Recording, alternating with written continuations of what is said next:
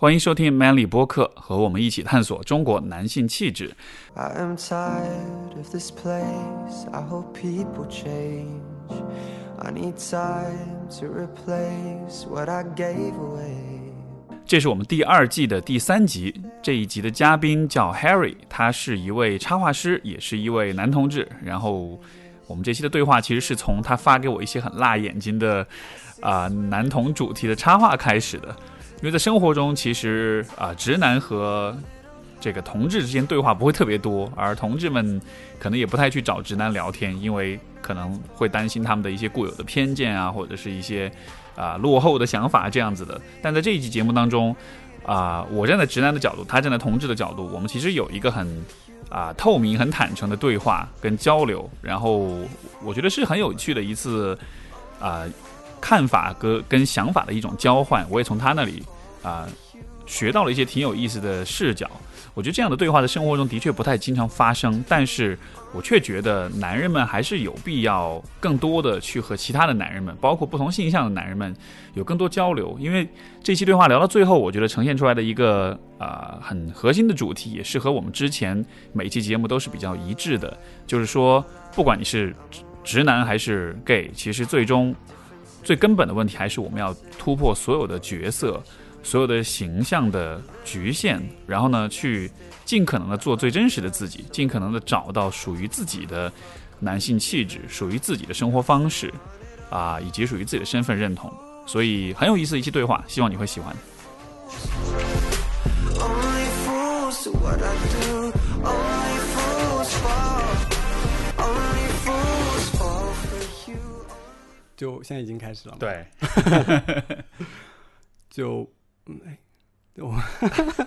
我怎么说起了？如呃，简单介绍我自己的话，那我其实还是要介绍鸡鸡摸摸啊。当然没问题。不是这样，我先跟大家解释，就是解释一下，就是 Harry 是怎么找到我的，因为我觉得得这是一个还蛮值得分享的分享的故事。事情，因为你当你联系我的时候，你发过来一堆图片，对，然后这图片我作为一个直男都非常的辣眼 因为这些图片基本上就是你看到这些图片，你就会看到各种肌肉男，对，然后他们顶着他们的大鸡鸡，然后再进行做 做羞羞的事情。嗯然后这个 Harry 告诉我说，他是一位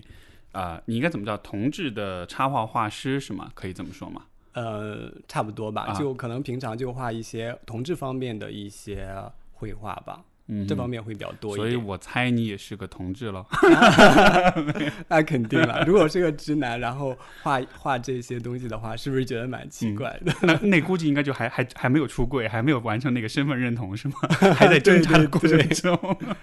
对，然后但然后就是因为就是一上来就是这些图片，就就说实话，我是觉得蛮冲击力是蛮大的，因为平时不太去看到这个，但是因为你的画本身其实又非常。专注在男性的身体，包括尤其是男性的性器官上面，对吧？嗯所以一上来我就，哇，这是什么东西？就有点被被冲击到的感觉。但是但是就是说，因为这样一个原因就，呃也也对你印象特别深刻。然后所所以我也才觉得你作为这样一个就又是同志身份，但同时又是一个艺术创作者，对吧？然后你关注的又是男性的身体，所以我就说我要跟你聊一聊。这样子。对，对，其实呢，嗯，我当时找你的话，其实很早，嗯，就是也是今年年初的时候吧，我就嗯、呃通过一个就别的女孩的一个电台，然后你们的连线，然后我就听到你的呃一些声音，还有一些你的一些看法，我就觉得哎蛮有趣的，我就啊。就那个搜索到你的电台来听一听，然后我就觉得，哎，好像发现一个宝藏男孩一样，是吗？就觉得又在又心里就是，呃，就其实我当时可能会在想说，哎，那这个男生呢，会会不会是一个同志呢？啊 可能 啊可能就会想着啊，哦。好像同志的思想或者怎么会更加细腻一点，然后我就试着去听嘛，然后后来可能在电台里面你有说，就是会表会表达到你的呃你的一些取向，那我觉得哦原来不是个同志，那我会觉得，然后呃又会又在写一些书啊或者是一些东西，我就觉得还蛮有趣的，所以我把你的两本书都找出来看了一哦下。谢谢谢谢。哎，很有趣啊！你你刚才说，你说会觉得也许我是同志，就好像是，就好像是，其实你也会对，呃，直男应该是什么样子是有一个想象的，呃，就好像是他们会比较大条一点，或者是比较不那么细腻，是是这样的吗？对，大概是的，就嗯。呃，比如说我看到你的时候，因为可能就比较的清爽，然后因为有照片，你的电台里面也有你的照片，嗯，然后就会觉得，就我会就比如说同志的心里会想着说啊，第一印象就把你先把你当做一个同志嘛，比还有就是你的一些言行或各方面，然后再去佐证你到底。呃，再去佐证你到底是不是同志，就可能每个同志看到一个男生的话，可能都会有这样的一个心理，就是要先做一个判断，对，看 gay 蛋有没有想那种，是的，是的，就呃，那个白先勇有有有说过，就是在那个人就是呃同志的眼睛里边，在望向另外一个人的话，他有一种期待，就是当我看着你的眼睛的时候。嗯，你会给我反馈那种期待啊？我明白啊。如果没，如果你可能没有那种期待的话，那可能就不是了。这样子，你你你说这个，我会分享我的一个体验，就是我曾经去，我曾经的一个去了一个健身房，就是叫叫加加州健身，我不知道你有啊？我知道，就那个那个，我我不确定啊，但是我感觉应该是在同志圈子里应该是比较热门的一个，对，因为现在后来跑路关门了，但是曾经去的时候，我第一次进去的时候啊。就是我能感觉到四周发射过来的热炙热的眼光，所有人因为就看是新人，所有人都在 check me out，都在看我那种的，就很明显那个感觉。虽然我是一个直男，但是我明显能感觉到这些眼神，而且都是来自男性的那种。然后当时就觉得，哦天哪！然后在那去了可能几个月之后，然后。然后这个后来就慢慢每次去就发现好像没有人没什么人看我了，就大家就习惯了，就因为因为就像你说的，就那种期待的眼神，但是我没有给那个回应，我很多时候我只是扫一眼那个眼神，很无神的扫一眼就过了，所以我估计大家就 那他们就是那种眼神看向你的时候，你当时心里在想什么？我觉得那种感觉和你发给我这个就是这些插画的时候，我觉得那种感觉很像，就是有点局促，有有点不知道该。不知道不不知道该作何反应的感觉，就是因为我在想象，如果是作为直男，如果比如说是是女生在看你在打量你的话，就可能心里会有点开心，有点自恋的满足，就更想展示自己。没错，但是因为就因为是来自同志的那种。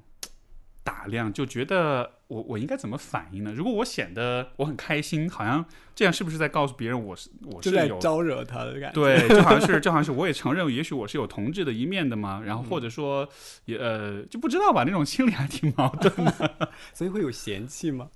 我倒不会有嫌弃，我只是觉得有点尴尬，有点不好意思这种的，就会觉得这个这种反应是在。每日生活的常有常规的经验之外的一个事儿啊，就是那种感觉，对，是的，对，所以就，anyway，所以当时你发我这些插画的时候，我也是类似感觉，因为如果是，如果是，呃，就是男女的这种画，可能会，哎，会兴奋一下，会觉得，哇哦，好性感，就会，哎，还不错，对吧？嗯，但是就一下就觉得不知道怎么反应了，所以这是作为一个直男非常坦诚的一种分享。对对，那其实会有。同志会向你表白之类的吗？有的，是吗？有的，一直从大学开始一直都有，包括有的时候公众号啊、微博的私信啊，就一直会。各种会发私信表白啊，还有一些会把自己照片发过来什么的，但是我就我都会会会告诉他们，就是我是是直男啊，然后就是对，因为其实我为什么想跟你录这个电台，也是因为听到你节目中可能会提到同志这方面，我觉得你是相对比较友好的，所以我才会比较放下心来说，那可以跟你聊一些事情或怎样。那其实有些那你能明显感觉到他们会有一种嘲笑呀，或者是一种。呃，取取乐的那种方式的话，那其实呃，可能我也就不想跟他聊天了。对，这样子，嗯，而且很有趣，就是为什么有些直男会取笑、会嘲笑同志的这一个部分，对吧？就是我觉得这个心理如果要细往下挖一下的话，嗯，我觉得会非常有趣，因为就是在我看来，嘲笑有些时候像是一种防御机制一样的。嗯，就是一个事情，它让我感到不舒服，而这个时候，其实就像比如说我被同志打的时候，我也会觉得不自在跟尴尬，对吧？但是呢，我是愿意承认我是尴尬的，并且我也愿意接受说我就是就是会尴尬，我不会试图去掩饰它，或者是把去呃呃去化解它。但是有可能对于有些直男来说，可能嘲笑就是一种他们去处理这个感觉的方式，对，就是你把它想象成一个一个一个可笑的一个荒谬的一个一个事物的时候，你给他定一个性，然后这样子你就知道你你应该怎么回应了。你明白哦？我意思吗？所以就当然这是我的猜测，我觉得嗯也许有些直男是这样一种心理。是的，其实我个人感觉吧，比如说，其实那很多人会嘲笑同志或者嘲笑人这个人很娘嘛，那其实我觉得他可能是跟另外一个人在讨论，就是他肯定是跟他的同类在嘲笑另外一类人嘛。那我觉得他可能是说，那我比他可能更更阳啊刚一对对对点，对然后来来展示我自己可能会更优于他这样子。就好像那种嘲笑是在建立一种呃呃地位上的一种优越，对，通过这种方式，嗯、是这样的嗯是是嗯是，呃呃，回到你的故事上面来，就是你最开始是怎么去决定去做插呃这个插画师画这样一些主题的？你是怎么走上这条路的？哦，这样子，就是其实一开始的话，我也不是在画插画，然后给大家看的。一开始的时候，呃，因为我本来是学画画的嘛，现在是在做设计方面的工作。那空的时候呢，我就会拿那个嗯铅笔啊，画一点素描之类的。那会，因为我比较喜欢男生的一些身体嘛，然后我就会画一些这种啊、肌肉啊，或者是线条这种比较美的东西。那我发到社交网络上之后呢，很多人会嗯呃也会蛮喜欢的嘛，然后就可能也因为虚荣心嘛，然后可能这些事情就继续画下去了。那还画着画着就会有人就说啊、怎么不画那些就是特别的地方嘛？嗯、就是可能下体啊，或者是比较，隐私的这把大鸡。鸡画出来。没事，这个节目上可以说这个词的，哦，真的吗？不用不用说，不用不用那么小心翼翼的，啊是 OK 的。因为我怕就是在呃发出去，然后又被下架了什么的。啊，就走着瞧吧。呃，然后呢，其实我画呃画下体的话，其实对我来说是非常简单的，因为它的形状各方面，我觉得是比较呃比较那个简单的，因为相对你表现一个人的一个情绪或者是呃你的面部表情，这个是更难的。呃，所以我就那个大家都期待说我画下来，那我就画下来了。画下来之后，哇，就是大家就炸锅了一样的，就就反响很好。然后，呃，再后来的话，呢就可能我也在经营我自己的公众号嘛，我的公众号也叫那个唧唧摸摸。然后，就是英文的 J I J I M O M O，哦对的。唧唧摸摸，嗯，呃，那我就可能也是为了吸引更多的粉丝来关注我，所以我就嗯画更多大家想看的，然后呃也画一些 比较有趣的，可能会嗯嗯，比如说那嗯怎么怎么剪下面的毛啊之类的这种事情，这也是当时你发我的图，我觉得这个对，就很有意思。它不光只是一个情欲满足的那样一个画面，它也是有一点科普性质的。我记得是有怎么剪毛，还有怎么帮对方打飞机，啊还有就类似这样子的，是的就有点示范操作性的这种。是的，因为嗯，我不知道作为直男，因为我为什么要发给你那一期呢？就是我觉得你有一期跟那个性学研究生，你们俩讨论过关于下面毛的问题。。对，是然后呢，我就觉得哎，蛮有意思的。其实那个我已经画呃画好了嘛，然后我就觉得哎，这个呃正好你。你们俩讨论到毛的问题，那我说，哎，那是不是可以给你一个剪毛的教程？所以后来就有了那个剪毛的教程，就是说，呃，那我单纯的画一个情色的话呢，那可能只是一个呃一个难题，摆了一个 pose 在那里，然后呃，那我可能就是把这些呃肉体，然后再加上一些比较实用的东西，那可能呃大家会更喜欢，可能会呃传播性更广一点，就稍微实用一点这样子。明白。所以好像这个是更符合大家胃口，但同时又你又提提供了一些有价值的信息，对的，所，以有有有那么一点类似科普、类似教育性质的。对，另外，嗯，作为一个同志啊，我觉得男生很多时候大家就会说，呃，那个是下半身思考的动物嘛。那如果两个男生到一起的话，那其实除了下半身的事情之外，我觉得在做其他事情也会比较少吧，感觉。嗯，明白。这个呃，我觉得很有趣，就是因为你所画的形象是，首先都是肌肉男，而且都是六块啊这什么的，对吧？然后这个 size 都很大，就是我我目测啊，我觉得应该是应该是大，就比常人的 size 要大一些，对吧？然后就好像是。我当时看到这个反应，就是我觉得在这个在这种审美上，其实好像直男跟 gay 好像不太一样，是吧？啊，不不是，我反倒觉得是一样的。哦就直男对自己是有这种希望，就他希望自己也是肌肉的，也是也是这个 size 很大。然后好像对于 gay 来说，也好像好像也是这个这样一种，就是就在这个标准美的标准上，好像我觉得 我们是有共识的那种是的，感觉。是的，呃，因为嗯、画画嘛，它因为没有局限性，它可以想怎么画就怎么画。那其实一开始的话，我也画的比较含蓄嘛，因为 平常我们画画的时候，其实到下体的时候我们是带过的，就随便勾一个形状在那里，知道它是下体就好了。那我因为可能为了方便传播或者怎样的话呢，我就故意可能画的更夸张一点。然后可能，嗯、比如说本来可能是这个尺寸，然后我故意就要把它放大一号或者没怎样，就是这样的话，可能呃，因为是画，它不是特别的真实，然后呢，呃，它给你的感觉就给你的视觉上的刺激就会放大，没错，所以就可能会更吸引人这样子。就好像是对，就好像是你看到之后，就我说那种辣眼睛的感觉哈。然后我在想细想一下那个感觉，它其实就是当你看到一个，因为你是把会把下体画的很直白的，而且基本上是你的都是每一幅画的很中心的位置，对吧？所以你的视目光立刻聚焦，就是聚焦在这个部分上面。嗯，所以好像就是就你看到这个符号之后，就好像你自己的那种。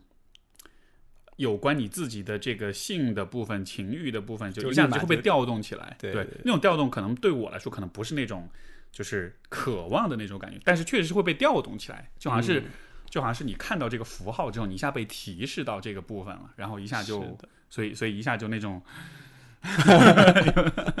精神抖擞是吧？没错，呃，哎，那我好奇的一点就是说，呃，因为你自己是同志，然后你也是呃画这个方就是这一方面主题的插画师，同时你也是生理上的男性，对吧？你觉得这三个身份之间，他们会有什么相互影响的部分吗？相互影响。对，嗯嗯，其实作为一个男性嘛，那我其实还是呃也是更喜欢男性的。嗯，相互的影就是比如说，因为你看你画的主题，你的审美是比较偏强壮、偏肌肉的男性，对吧？然后 size 也很大。当然，我理解这是迎合，有点迎合大家审美这种的。但是这个会影响，比如说你对你自己身体的看法嘛？包括你作为一个生理上男性，那我不知道吧？就这个会会会给自己带来压力，或者是带来就比如说身体形象的不满啊，就会有这样的压力嘛？哦，这个倒不会的。是吧？呃，其实呃，画画的话，可能就嗯，就是在画里它是一种审美，但其实呢，在现实中，那我的一个呃择偶或者是看到喜欢男性的那个审美，可能还是不一样的。因为你知道画的话，它呃可能就就是为了传播，或者是为了那个视觉上的冲击嘛，它会呃更放大化。比如说，我们像看到那个，我们平常会看那个小黄片，就是 gay 片或者 AV 的时候，那他们在做爱的时候，他们是故意。呃，演出来的那种哦，我很爽，或者是怎样那种状态。那其实现实生活中做爱可能也不是那样的一个状态。比如说那，呃，像现在的偶像剧吧，他演的时候，那一个男生就疯狂的喜欢一个女生，那现实中可能也不太 不太会有这样。我觉得可能，那我们看到那个偶像剧里边，这个男生喜欢这个女生，我觉得也也挺甜蜜的。但现实中你会觉得，那其实是两码事嘛。就好像有一个幻想和现实之间其实是有一个差距，而这个差距是你是我们都在有意识的再去接受的，对，就好像我们并不介意有这样一种差距的存在是的。啊。对，其实像我的话，其实嗯呃，如果男性的身体嘛，呃，其实我觉得你只要不是特别的肥胖，或者是只要匀称，然后健康。呈现出来的状态就好了，不需要就是你非常的大块头，有很多的肌肉，六块腹肌，哎，八块腹肌，就是，然后就是我觉得那种你可能看看吧，那就可能真的，我在你的日常生活中可能就不是那么的，呃，就是必要。明白，明白。那在，因为我理解，在同志圈子，其实大家也呃，可能可能不是所有人，但是我觉得可能至少有一部分他还是会很对，崇尚、很喜欢这种肌肉男的是的，这样。你你怎么看待这样的一种一种偏好呢？嗯，是的，你你说这个很那个，就比如说你去那个健身房，那可能很多人都是同志在健身嘛，因为。而且基本上就是我的经验是，比如大街上看到肌肉男的话，你就稍微仔细观察一下，就发现基本上十肌肉男十个有九个可能都是有点有点 gay gay 的那种的，因为因为就是他不光是很肌肉，眉毛也修得很好，头发也做得很好，你知道就是整个那个形象就会觉得 OK 应该就就好像是。Gay 好像甚至会比我感觉，甚至可能比直男还更更强调说，我身材是这个很肌肉、很性感这种的。是的，啊，呃，其实我也跟别我的其他朋友讨论过这个话题嘛。就像我的话，其实是算是比较瘦的。那我其实也不太追求肌肉嘛。那其实像我的很多朋友，他其实一天诶，不是一个礼拜，可能要啊三次或者五次去健身房。那我觉得可能就嗯，大家的审美都在往那些比较。呃，大肌肉或者是啊有线条、很胸很大、屁股很翘的这方面走的时候，那可能如果你不健身的话，那你可能就你约不到炮了，或怎样了？很很现实的问题。对呀，嗯，所以就是那我也我也有跟朋友说说，那像我们这种不健身的，如果现在在同志市场上面就是被挑选的那一部分，就觉得好像啊。好像就是觉得哦，要运动起来了，不要让自己很胖或者是很瘦弱，这样大家就不喜欢了或怎样。因为其实像健身房里边，其实我觉得同志他可能，因因为可能也是近几年才会慢慢的就是呃，就是就是这种肌肉啊，然后剃那种圆寸的头，对，然后穿那个很紧身的背心，呃，然后。不管是装束啊，或者用的东西，都非常的引领时尚那种感觉，所以我觉得也是一些可能微博啊或什么的那些社交媒体，就是把这个风潮带起来了。对，那其实嗯，也不一定是所有人都喜欢，但可能是大部分人觉得那个是比较美的，所以大家都会去追求那个。嗯，很多人可能也会相对比较盲目的去那样做吧。这个呃。因为就说这个问题，因为我就是在就今儿你来之前，我之前还在看一个片子，就是英国的那个《卫报》，然后他们有一个他们有一个系列的视频在 YouTube 上面，就就叫做 Modern Masculinity，就是现代男性气质啊。By the way，推荐给大家去看，如果你能上英文 OK，然后你能上 YouTube 的话，就很有意思的一个视频系列。它其中有一集，它就是在讲这个问题，就是说。呃，因为这个节目的主持人是一个女性，然后她去访谈不同的男性，跟他们聊有关男性气质的问题。她有一期就就在讲这个媒体当中，尤其是广告当中呈现出的男性形象。就当然她的那个看的那些广告，可能总体是偏对直男的那种广告，因为她是看比如手表哦，呃，豪车，当然 gay 也肯定也会喜欢，也不排除对。然后，但是就他去访其中一个广告公司的时候，然后这个广告公司他们就做过一些全世界范围的调研，他们调研就得出一个结论说，世界范围内许多的男性他们都有一个共同认识，就是他们会认为，当就是他们的男理想的男性形象是，我是要去 perform，就是我是要去。做出一个特定的形象和样子来，但是我并没有真的在做我自己。哦，所以就是比如说，当我要去做一个肌肉男也好，包括比如说直男们会想我要有车有房也好，或者我要，嗯，因为你看就是这种，比如说很多奢侈品的这种广告里面，男性的形象都是第一是很肌肉，嗯，然后第二就是很没有表情，很刚毅，很冷峻，第三往往他都是一个人。对，就是他，比如说汽车广告，一定是一个人开着一辆车，在一个很很广阔的沙一个沙漠里面，或者是在冰原上面对吧？或者是一个人驾驶驾驶一艘帆船，在一个无垠的这个大海上面，但是往往都是一个人，所以就好像是有一个特定的这样一种形象跟气质在这儿。然后，但是就很多男性就会觉得，当他们想要去这样去做的时候，他们其实不是在做他们自己，他们其实只是在扮演，在表现出一个。呃，社会对他们的期待的样子，对对对，是这样。所以好像就从这个层面来说，我觉得不管是 gay 想要通过变肌肉，呃，变得更肌肉一点，还是比如说有些可能，比如说直男想要去开豪车，或者是怎么样，就好像那个心理其实还蛮像的。是有点像，因为其实我听你的电台，就是那个 Man 力播客的时候，呃，你有你里边有提到说啊，男性气质的衰落嘛，还有就是说男性模范的缺失，对，就是。呃，当当我读到这个的时候，我其实会在想，那是不是有一种主流的男性气质是什么样的？嗯，是不是在你的以为中有一种正确的我们需要去做？那 所以其实那比如说呃，就是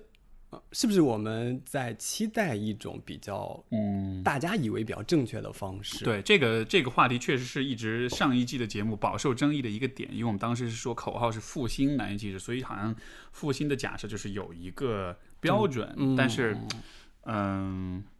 我我我也很高兴你把这个问题提出来，我觉得也趁这个机会做，呃就是分享一下我的看法。其实当我说复兴也好，说这种去，呃，去重建也好，其实不是说，就我更想表达的意思，不是说我认为有一个标准答案在呢，我们应该重新去回到标准答案上，而是说，我觉得男性气质当中其实是有一些东西是我认为是好的，是嗯是有价值的，呃，像很比较传统男性气质里面会讲，比如说关于责任跟担当的问题，嗯。嗯，关于勇气的问题，然后关于这种去保护他人，去包括这种骑士精神、助助人为乐、利他这样一些品质，就这些品质是我就认为是很好的。嗯但是因为我觉得现就是我们今天，因为因为就说到男性气质的时候，我的感觉是很多人，尤其我不知道就是 gay 如何啊，但是我觉得很多直男说到男性气质，其实会有点紧张，因为他们会觉得。这个是要干嘛？这个是要，因为你知道，现在大家会对于性别的话题讨论是比较容易有有批判，嗯从女权主义的角度啊这样子的，所以就大家说这个词汇有点有点容易因为政治正确而有那种紧张的感觉，就好像是我们不、哦我们不太敢去聊这个话题，对对吧？对，但是你想，我觉得很想不通的就是，当我们说责任感、说担当、说勇气的时候，为什么我们需要因为聊这些话题而感到害怕、感到紧张？就这个是我觉得还蛮让我不爽的一点。那他可能就没有吧。所以，就啊。比如说你说的男性气质嘛，那其实啊、作为一个同志，我觉得可能嗯，那呃，就是没有那么就。可能在外人觉得没有那么的有男性气质，可能大家也会觉得啊我很娘，对。或者是有点阴柔，那可能说话比较慢，然后就觉得哦就觉得哦好像不是那么的 man，那就会就你你当你提到男性气质的时候，其实呃你那天你那天我、哎怎么说？你那天问我说啊，你怎么看待男性气质？其实我当时想的是，就是男性气质就是应该比较的健壮，比较的豪放或者怎样。那我其实在想，那一个人他比较的阴柔或者是比较柔弱的话，那他又是男性，他是不是也应该有特别的气质，或怎样？哎，那你看，比如说一个人比较阴柔，比较所谓的娘哈，嗯，但是那就一定意味着他他没有男性气质嘛？就因为比如说一个人他可以比较阴柔，但是比如他做事情很雷厉风行，或者是他很很有责任感、很有担当，嗯或者反过来说，一个人是个肌肉男，但是他做很多事情很逃避，对，他不敢担担当责任他很软弱，或者是他这个，比如说遇到事儿就怂了这样子。那对对，那那那这也是矛盾的，是的就好像是呃好像男性气质好像一方面是可能是外形的部分，但是其实我觉得更多还是品质的部分吧。对，那我们把男性和气质分开来讲嘛。那男性就是一个男人嘛，那气质的话，那怎么去看待一个人的气质？其实有些人他很娘，那他其实表现出来的气质也你也是会喜欢的。那他只要啊、落落大方，就嗯，我觉得他思想各个方面，如果他是可以的，我觉得他也是他的气质嘛。所以在我看来的话，因为可能我是同志嘛，那其实像我接触的生活中啊、有很多其实也是可能会比较娘一点的。但是呢，我很愿意跟他们做朋友，就是他们不管是做事、说话，那思考问题的方式，都是非常的，呃，就是非常雷落风行或怎样的，你就会觉得你还蛮愿意跟他做朋友。那虽然他可能在外面看来他是比较娘的，但你也不能说他没有气质。嗯这样子对对对，所以对我觉得你这个说法很有意思，就是你把男性和气质分开来看，对吧？嗯就好像是气质的部分是这样，那男性的部分应该怎么理解呢？所以你的你的意思是，男性的部分是一个比较还是偏靠外表、靠外形特征来定义的东西吗？呃，男性的话，其嗯，我个人感觉啊，那其实你像像我理解你说到的男性气质，那可能就是呃，在外表里边要显得很 man，或者是呃怎样。就是很强壮。那比如说，那那其实也不一定。我我其实啊对于男性一直没有一个很具体，很就是绝对的一个标准，什么才是够 man 的？就哦这也是为什么像我会和你和不同人聊，因为其实我理解每个人的定义和那个想象是不一样的，所以我也会好奇从你的角度你是怎么去想象的？就是说男性这方面是吗？就是就是如果我们说到在你看来怎么样是很男人的，嗯，但我看你你的你脑海里跳出来的最开始跳出来的是什么？嗯，我觉得就是首先他得很成熟，并且稳重，嗯，然后还非常有内涵，啊这样你才会感觉到他男人。那其实，嗯，那我们再说的比较直观一点，比如说那个张飞和刘备嘛，嗯那其实张飞的话，你可能在外表上看他很很男人，或者很怎样。对一介武夫那样很壮的那种的，对，但比如说像诸葛亮或刘备，那他们可能就可能会更有文化内涵或怎样，我只只是只是这样假设嘛。啊，那其实，那你到底是更喜欢张飞呢，还是喜欢诸葛亮或者刘备呢？就是，嗯、其实每个人可能都会选择嘛。那，嗯、就是像我嘛，比如说，嗯，我可能会选择一个比较那个一点的。就是成熟跟稳重跟这种内涵的，对的，它不，啊它不单单是表现在外表上面，可能是呃你的一些阅历，然后你从内而外表现出来的这种状态吧。嗯，明白。我觉得很有意思，就是就是一方面，像你看你，比如你画的画，你的艺术创作其实是很强调外形的这种审美，啊但其实你自己对于就是关于男人的这种定义，当你说的是你又很强调内在的，就是嗯他的成熟跟稳重跟这种内涵这样子的，嗯，这个这种对比就 你作何感想？呃 就是觉得，嗯，因为我可能把它分的非非常比较清楚嘛，因为我是在，嗯，这就是大家喜欢什么，那我就画什么嘛。那，嗯，可能因为我公众号里面发了之后，大家会给我评论嘛，所以我可能还是为了迎合大众的一些审美。那是不是意味着，那是不是意味着大众的审美其实是这样说好像批判，但就是大众的审美就是偏肤浅化，或者说，或者说，也许这只是就只是审美而已，他们其实并啊没有去考虑这个男男人的定义之类的。是的，并且一幅画它就是视觉上面它不太好表现内所以涵嘛。所以就是男的，不管是直男还是 gay，我觉得就都是视觉动物对，我觉得还确实视觉动物会比较多一点吧。啊，没错。那嗯，因为你你说你对于男性的这种理解啊，就是担当啊、成熟啊这样子的，你的在你的生活经历当中，你觉得这样一种定义或者想象是怎么来的？其实作为一个同志的话，那我其实我，比如说我在期待我的另一半的时候，那其实嗯，像我可能就呃比较期待一个比较成熟稳重，然后呃可能也比较有担当的这样的一个人嘛。那可能就是可能自己的一些缺失，或者是那我自己可能我啊呃闪的比较瘦弱或什么，需要这方面的一些嗯保护啊或怎样的，就是可能这么想吧。嗯，具体就是好像是从从感情的经验当中，好像是看出来是嗯这个部分是比较重要，是你比较是的，那其实这样的话，可能说到那自己的家庭，那可能，嗯、像我父像我父亲的话，那他可能经常在外面，可能这方面比较缺失。那我小的时候呢，可能会呃经常跟姐姐啊，或者是那些妹妹啊，就是这些男女生在一起玩，所以呢，可能对这方面的期待可能会更多一点，这样子。哦，所以是有点因为以前比较缺失的，所以就好像是啊所以在感情当中会比较期待。就会比较期待，OK，对，但嗯，呃，这个也可能只 是一是我想到的一方面吧。嗯，那我我觉得蛮能理解，就是其实我觉得说到每一个男性对于男性气质的定义的时候，我觉得肯定会涉及到一个点，就是跟父亲的关系，因为父子关系是这个问题的最 我们人生中最早期、最原型的部分，嗯可能就是这么来的。对，嗯所以所以我会问，也是会好奇说，嗯，比如像你跟父亲的之间的这种关系，他和你今天的审美，他和你今天对于男性记者的想象是有什么样的关系吧？嗯，对其实如果说到这个这个的话，我觉得可能更像那我我为什么是感觉就是呃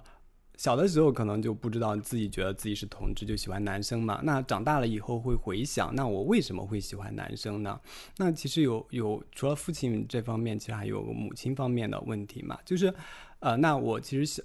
就是一个，就我很多同志好像都会跟我提到一个问题，就是说他们家里都有一个非常强势的妈妈，就是，呃，那强势的妈妈再加上一个缺失的缺失的一个那个父爱。那你就可能就对女性有抗拒，那对男性可能就会有期待，这样子了。缺强势的母亲和缺失的父，所以所以说强势的母亲会让你感到抗拒，对，就可能对女性的一种抗拒或怎样。为为什么是？嗯，你你可以更多讲讲吗？我不是很了解，所以 我自己的经验，我的妈妈是不是很不强势的？所以我还有点不太容易想象那是什么样一种感觉。呃，嗯，其实呢，就是那你妈妈不强势的话，那其实你爸爸是比较强势的吧？家里总归有一个强势的人，那你把位置调换一下就好了。但是但是你会不会觉得还是有点不一样？因为如果是就作为男生啊，如果是父亲强势的话，我觉得对于小男孩来说，哦，嗯，呃，这个事情是比较容易处理的。你只要把他敌对化，你只要把他想成是你的敌人，你跟他之间形成一种很竞争的、很对立的关系就好了。然后这样子的话，你其实就不用太担心那个你跟他之间是就他的强势对你有什么影响。但是母亲这个角色，我觉得还有点不同，就是因为母亲对于儿子来说，应该说母亲对于所有孩子来说都是那个更。更关怀、更温柔，就理论上说啊，应该是那个更关怀、更有情感表达、更温柔那样一个人。所以就好像你对他的期待和对父亲的期待好像是有点不同的。就就呃如果是我，比如说我我如果我爸对我很强势，我我可以我可以告诉自己说，我本来就不期待你对我很很好，所以无所谓吧，随便吧，就你你你你就你就这样就行了。但是母亲就会有点，我本来是期待你是温柔的对待我，但是你又对我很强势的话，那。你你明白我意思吧？就是那个角色，我觉得还是有点不同的。是的，就嗯，像我的话，那可能家里边母亲她其实，呃，她很多时候她是出到一个比较主导的作用。那其实是我爸在外面赚钱，然后养家。那他其实家里的很多大事呢，都是母亲来做的。那这样的话，就是呃，其实父爱父爱比较缺失嘛。然后呃，他有很多事情他会管教你或者怎样的话，那你你就会觉得对这个女性有一种抵抗，就你。也可能是我妈跟我爸的关系，他们可能有的时候要吵架，或者是冷战啊之类的。那你就很不想说，那我在呃另外一个女性，我跟另外一个女性结婚的时候，呃，就重蹈我父母的这个覆辙，就是、啊那我再找到一个，再找到一个这样的女性，也像我爸妈一样，就经常吵架，我就很不想要那样的生活。所以所以能不能理解为 所以对女是性会比较抗拒一点，嗯，是就好像是这个女性的这个角色是在你眼前看得见摸得着的，而她又是一个一直给你压力或者一直很主导、很管教、嗯很这样子的，所以就好像是你对女性的这种。抗拒的心理是是比较真实的，而而你爸的那个位置，因为他是不在，所以就好像是你对他，你没法形成一个就可能很具体的一种反感或者抗拒，因为他都不在那儿。对对，他可能比较缺失的话，那你可能对他会比较期待的，嗯就可能，所以那嗯、呃可能以后就比如说现在在呃找男朋友或怎样的话，那其实呃你更想找到一个，另外呃更想嗯。就是如果你找到一个女性的话，那有的时候她会就是那种沟通啊，或者是那种很发嗲呀、或者那种感觉，你就觉得你你处理不来那种事情，就会觉得你很抗拒，所以处理不来，怎么 怎么理解呢？就就觉得就觉得这个女生给你发嗲，你觉得很做作，就你觉得你觉得那是一种像是一种在在控制、在操纵你的感觉吗？对对，所以就是不是很喜欢吧？可能、嗯感觉就是有一个强势的妈就看尽了女人所有的 对恶，然后就我这辈子再也不要跟女人在一。起，对的对对的。这个会真的影响到性向吗？但是就哦，这个可能只是一方面啊只、是一方面我只是只是说到父母的话，可能只是一啊方面。那可能还有其他的。那小的时候可能跟姐姐玩玩的比较多，或怎样的话，那可能是呃其他的一些因素，这个可能我觉得是呃其中因素的其中的一个线索吧，感觉嗯。明白。你那你说跟姐姐啊什么玩的比较多，是不是会也让你自己变得偏啊、对，偏女性化一点？会有这样的影响吗，？因为嗯、呃像我同龄的，那我姐姐还有我的妹妹啊，那可能是差不多那个那个，那可哦能就会跟她玩的比较多。他们是是是就是亲生姐姐妹妹吗？呃，亲生姐姐或者是堂姐堂妹，就是哦我那、我那一个年龄层的，那就没有没有一个哥哥的形象，或者是没有男生啊？呃，就男生比较少吧，或者是他比你大很多，所以不想跟你一起玩。哎，那比如说你跟姐姐妹妹们在一块玩，然后那跟他们的关系，你觉得对你会是什么样的影响呢？嗯，小小的时候可能，嗯因为人人可能生下来之后，他可能都是在模仿别人嘛。对那你可能小时候玩跟他玩的比较多的话，那很多事情可能都在模仿他们吧。比如什么？你你你你认为最让你最这个模仿的最多模仿的是什么？嗯，可能小的时候就比如说，那他们会跳绳啊，或者是会啊踢毽子啊。那嗯，那我可能他们在玩的时候，我又没人玩，我就跟他们玩嘛。然后可能会觉得，哦，那这这些可能会做的比较多。那像比如说去打球呀，或者干嘛。另外，我觉得这方面可能跟自己的身体的因素也有关系吧，就可能小的时候也比较瘦弱或怎样，那可能也不不愿意呃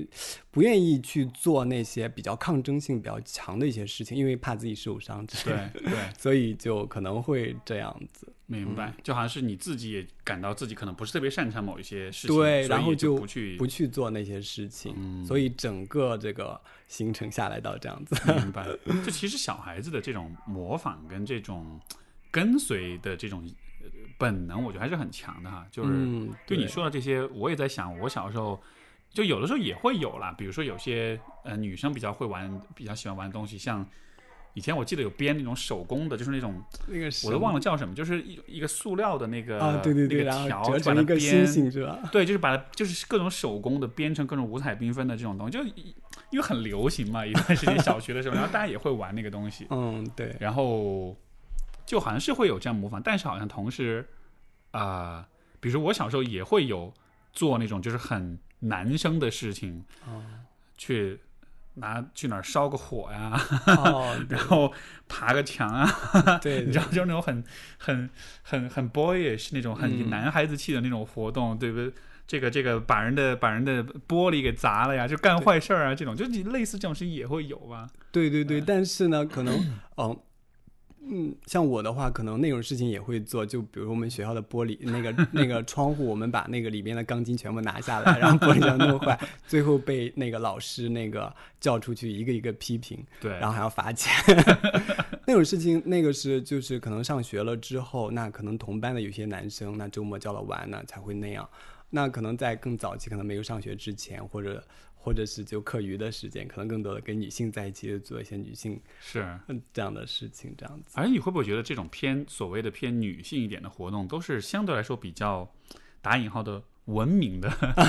乖的，就就是破坏力没有那么强，或者不会那么扰乱公共秩序那种的？那你说到这个的话，比如说我去那个去砸人家玻璃，然后拿那个钢筋嘛，那其实就是别人都在做了，那我也觉得我也该这么做，然后我才会这么做嘛。对，那其实呢，你像女生做的这些东西，它没有很大的破坏力，可能会觉得那你做你干坏事儿的时候，你你自己会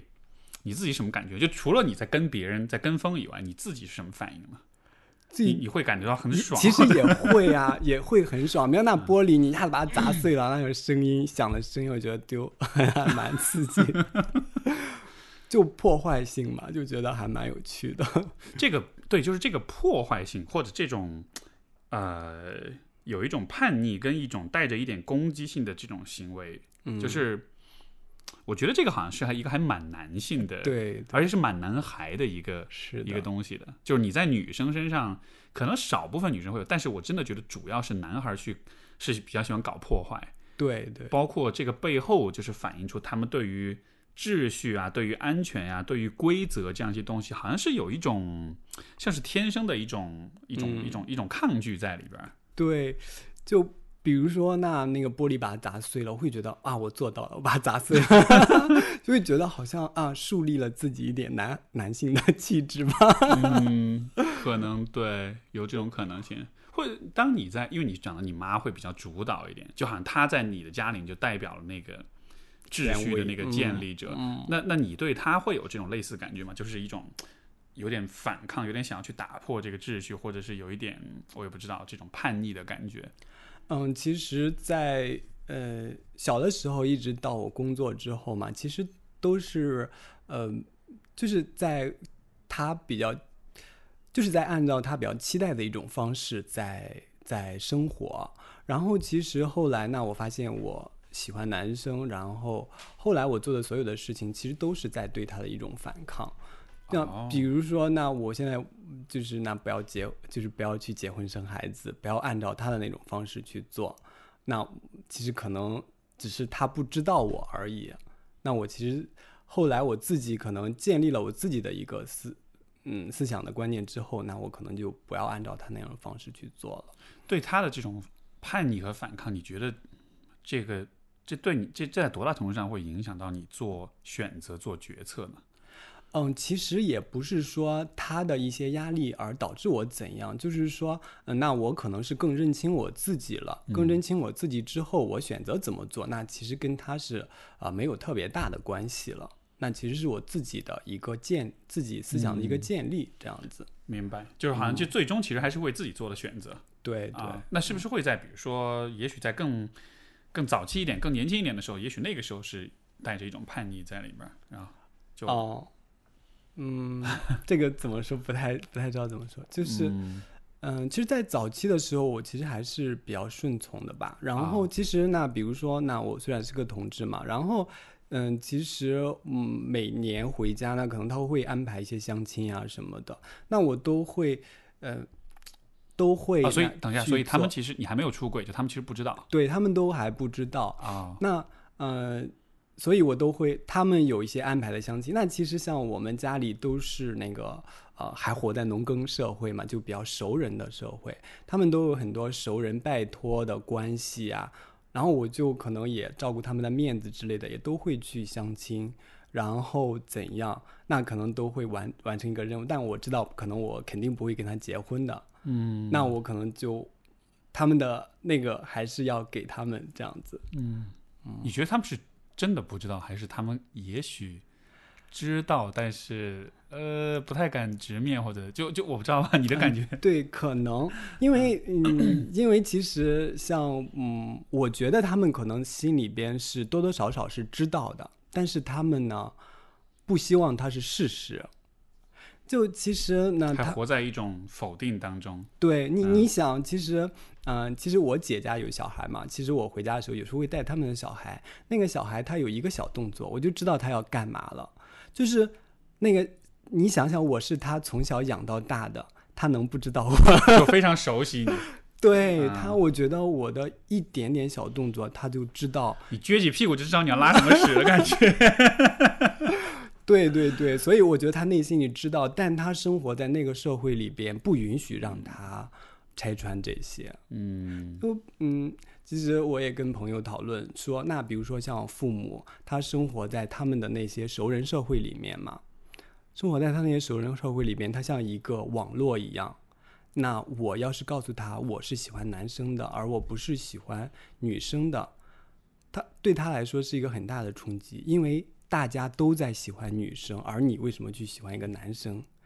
他在那个社会中就像一个逆鳞一样的，他在那里没办法生活下去，就好像是他们都不知道应该怎么理解这事儿了，对，然后更不知道怎么样去跟别人去说、去处理啊，去这样的。因为像我们可能生活在大城市，我们可能几百年不会见到一个熟人，嗯或者如果见熟人，我们要特地去约。他们生活在熟人社会里面，他们就出门就见到另外的人，就要问他你家儿子怎么样或怎么样的。嗯啊，这些聊的比较远了。啊，没有没有，不会。这个这个，我觉得确实确实也是对于很多同志来说都会都会面临的一个问题，对吧？嗯对就好像是我我，但是我猜想你心里面你会期待说他们能接受你这一面吗？就你会有这种想象吗？你是蛮期待的，就其实也也很期待说他们可以接受，但是呢，呃，就他们的种种表现，你的这种期待就会一次一次落空嘛。嗯就会觉得他们其实更期待你可以像呃直男一样更好的生活，就结婚生孩子。嗯，这种期待就是啊、就虽然我没有体验过啊，就是我、我不可能体验到这种期待，嗯但是我也在想，这种感觉有没有可能和，比如站在直男的角度，就是其实我理解许多直男，比如他内心可能也有很感性、很脆弱的一个面，然后我估计这个面也是，比如说你有一个很强势的妈妈，其实你还是希望她能看到你的这个部分的，就是、就是对于 gay 来说，可能是看到自己的性向；对于有些直男来说，可能是希望看到自己的脆弱面跟感性面。嗯因为这也让我想起我我以前所交流过一些朋友也好，来访者也好，就是大家都会有这种这种渴望，就是比如说对于一个直男来说，他是很希望他爸爸看到他说，其实他是渴望父爱的，或者他是，嗯、对吧？我的我我是有的时候是想抱着你们哭的，或者是有的时候我这个呃内心脆弱面，我是希望被你们呵护到的。我分手之后很难过，呃，是是是希望得到一些这种安抚的。就像我自己，我都想起来以前我都有这种时候。呃，我有一次就是我曾经有一个前女有一个前任，然后就是当时反正就他做了背叛我的事情。啊，当时好伤心啊，然后就就一晚上都没睡着，然后第二天早上起来，我就跟我爸发，我不知道为什么我跟我爸发个短信，我从来不会跟他讲感情的事情，但是我那天就跟他发了个信息，我说好想抱着你大哭，我这辈子都没有想过我会跟他说这样的话，但就那一次可能因为太难过了，我就给他发了这么条信息，他什么反应？他后来也没有。他也没有怎么回应，就是他也没有那种就啊抱抱，就肯定不可能这样子。对对，但是就，嗯，我不知道他当时怎么想，我后来也没有问过他。对，嗯但是就，但就是有点这种感觉，就好像是你有些东西你是渴望被看见的，嗯但是你又知道，也许他们是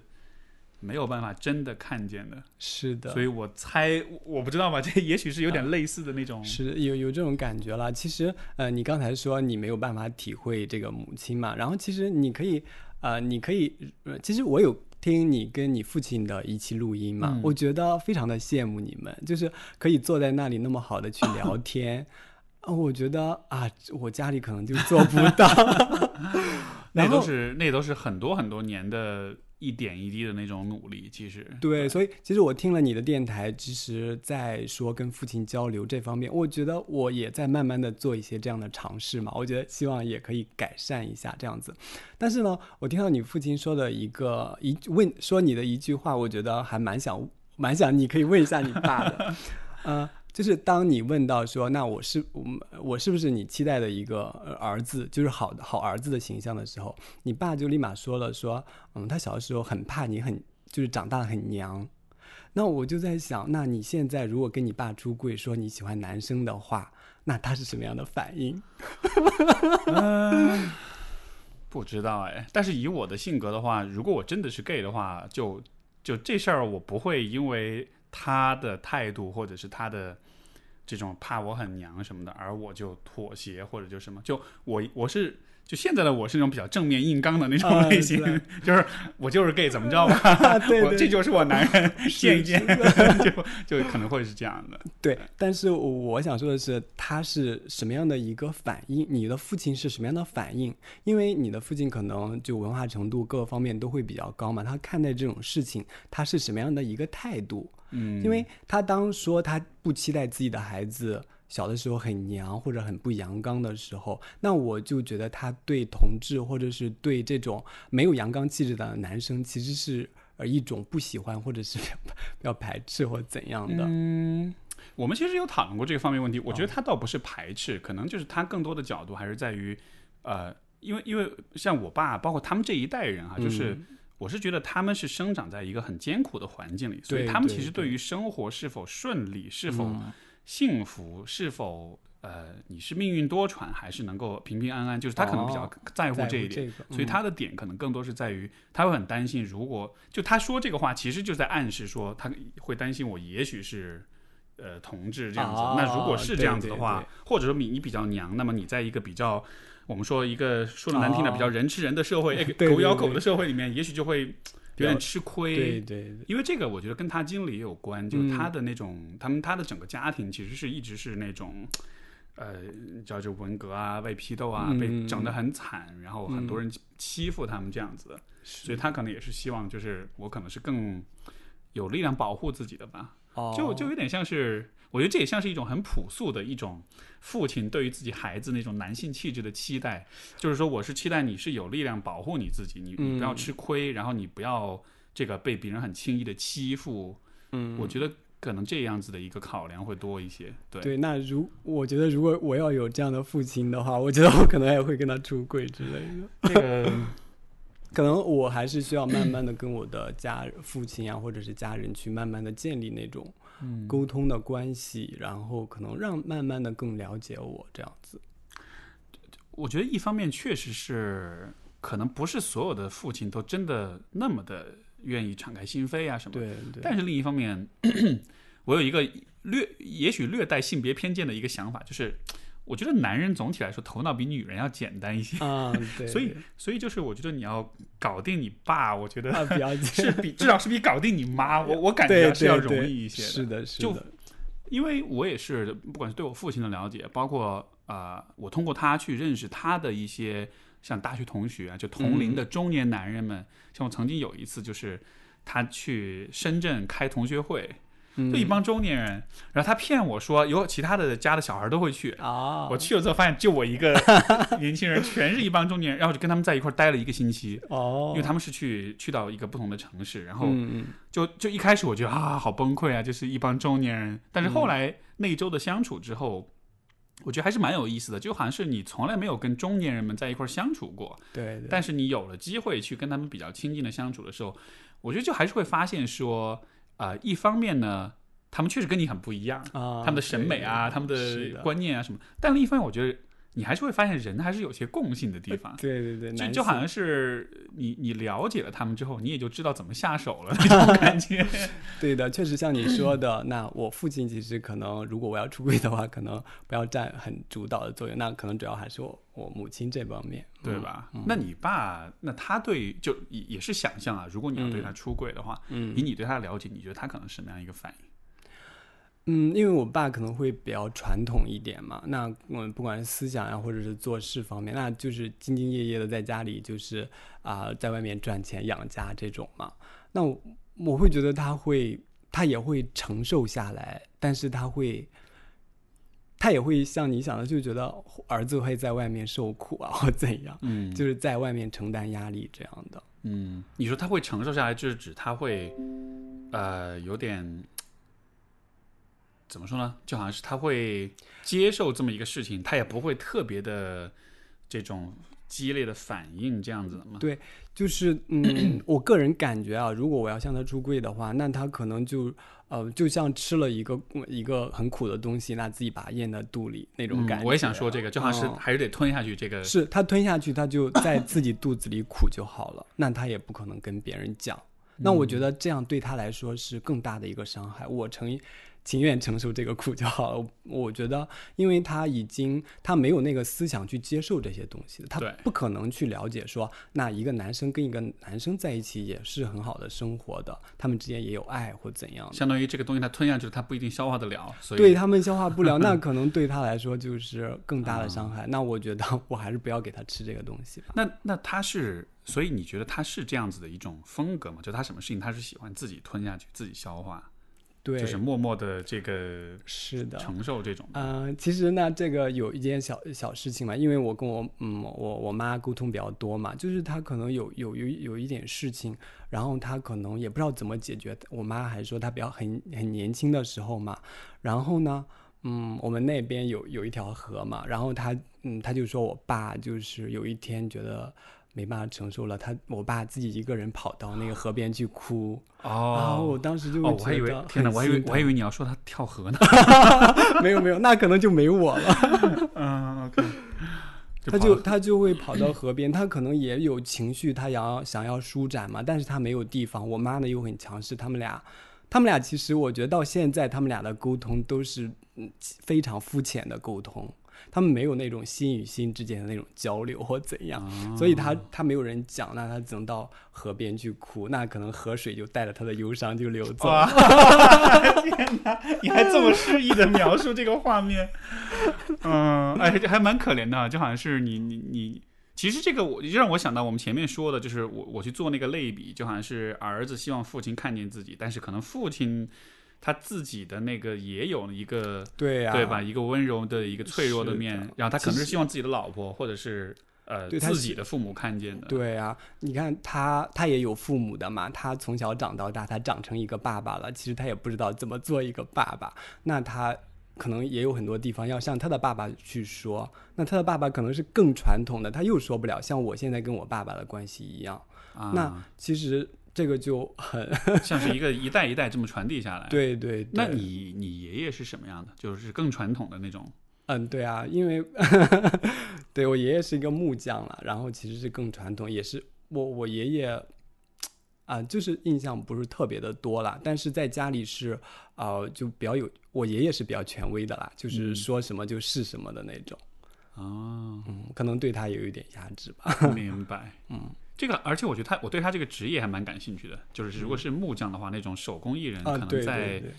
在在生产上来说，是一个就在曾经的社会当中，应该是一个还蛮呃有位置、蛮蛮主导的。嗯对的，其其实像我爷爷，他是一个木匠，他嗯，就是在我爷爷爷年轻的时候，那可能会带着我爸爸，我爸爸也会做木匠的，所以后来我学画画，可能跟这也有关系。手工手心灵手巧那种，对对，嗯因为我爸其实是很爱做这些东西的，那他就会那带着一带着家里的那个学徒，或到别人家里，就别人要呃要那个结婚啦，帮别人做一套家具啊，或者做床啊这些东西。嗯，然后那一出去可能也是很长的时间，然后赚了钱再回来，就农啊，就、你爷爷就是这样，就会出去很长时对对对间在。，就农闲的时候出去嘛，农忙了然后再回来这个干活这样子。嗯 蛮有意思的。所以这个其实我不知道你的，你可能呃我是农村的嘛，所嗯以我觉得呃我跟那个的跟我父母的这个可能差别会更高一点。没错嗯，因为他们从从小就没有吃的，没有喝的，然后又在农村长大。那我呢，就突然就跳跃到一个那个上海这种大城市里边，那我的思想和接触的东西，可能跟他的差距就会可能拉的会更高一点，这样子。你觉得这个对你来说会是个问题吗？就好像是你的，你你你来的地方，你的父母所在的地方，包括你曾经的生活方式和今天的你，就好像会觉得很有距离感，或者很很很拉扯、很割裂的感觉吗？哦，没有割裂吧？我觉得，嗯，呃，其实我来上海也是因为，那其实我是，嗯，因为上海比较开放嘛，那我是同志，我在这里可能会更被接受，那所以那才才来到这边的。那其实我在就是可能自我自我的一个认实现嘛，或者认可，然后我到这边可能会呃更被接受一点，所以我选择在这边。那他们嗯可能还在那可能过年的时候还会回去这样子，嗯，我觉得也还好。明白，就好像是其实这样一种选择也是不得已，因为说你需要有这么一个空间去。一个比较自由的一个嗯包容的一个、一个氛围，这样你才能自己才能真的做自己这样子。是的，其实我刚才问你说，那你假设你是同志的时候，那我我也有假设过我是直男的话，如果我要是一个直男的话，那我可能就按照我妈想要的生活，可能是我妈会过得很开心，就可能结婚生小孩，然后生活在啊、呃离她很近的地方。哦，哎，对，这个很有意思啊。所以，嗯就如果你是直男的话，其实你会更有可能去跟随他们的那一个一个很主流的一对期待结婚生孩子什么的。嗯，对，反而是因为你是同志，所以你有一个更强的理由，就是说我要去从这个剧本里面跳出来，我要去嗯创造我自己的一个生活规则。是的，所以就会觉得那嗯、呃其实很多人都会说很多同志会很优秀嘛，那其实他也是逼不得已的，他们没办法不优不去努力，如果不努力的话，那你就需要过别人想让你过的那些生活。嗯，这个层面是，我觉得直男还蛮可怜的，因为 因为就他们想要跳出来都没有足够的理由，你知道吗？就是就是就是你是 gay 的话，你知道你自己一辈子性向不会变，所以你一定不会，对吧？走入这个异性恋婚姻。但是就对于对于直男来说，就是我不结婚，因为我在想，我在想那直男说他不结婚，为什么呀？你是 gay 吗？我不是 gay 啊，但是那你为什么不结？我不想，但是就你知道吗？就是还没有进一步那个一个一个很站得住脚的理由的样子，就就有点像是，比如说你谈恋爱，你想跟一个人分手，你为什么要分手呢？你只是不够喜欢他，但是你还没有一个真的会比如出轨了，或者是你知道有什么大的事儿发生，你就是没有一个足够好的理由。我觉得好像对于婚姻，对于直男来说，好像有这么一点意味在里面，就它是一个会让你不情愿的事儿，但是你也没有一个足够强的理由去拒绝他。所以作这是作为一个同志的一个优秀条件了。也也许吧，从这个层面来说，我觉得就好像是你你不得已去做一个抉择，但这样子我觉得反而是有了一个选择，嗯，就好像你反而给予了自己多一层的动机去去真的很认真的去质疑说这是不是我真的想要的东西吧？嗯，对，嗯，其实，嗯，像你说的，那其实有很多直男，他其实也是不想要结婚的。我我能感觉到，因为我有朋友，他是跟他老婆在一起，那其实一两年之后，他们其实也没有很多交流，他其实更喜欢跟我们这。就是虽然我是是个同志嘛，但也有一些直男的朋友，你更愿意跟我们交流，因为他觉得跟女生交流起来，就像你说的，可能女生可能会诶更细腻一点，男生可能更大条一点，他可能不想要那样，他可能跟这个女生在一起，他不是开心的，但可能那社会需要他结婚，然后需要他生孩子，他才会去做这些事情。嗯，所以所以说有些直男的朋友其实会比较喜欢跟你聊，就好像是你也许是更能理解他们，或者是更能。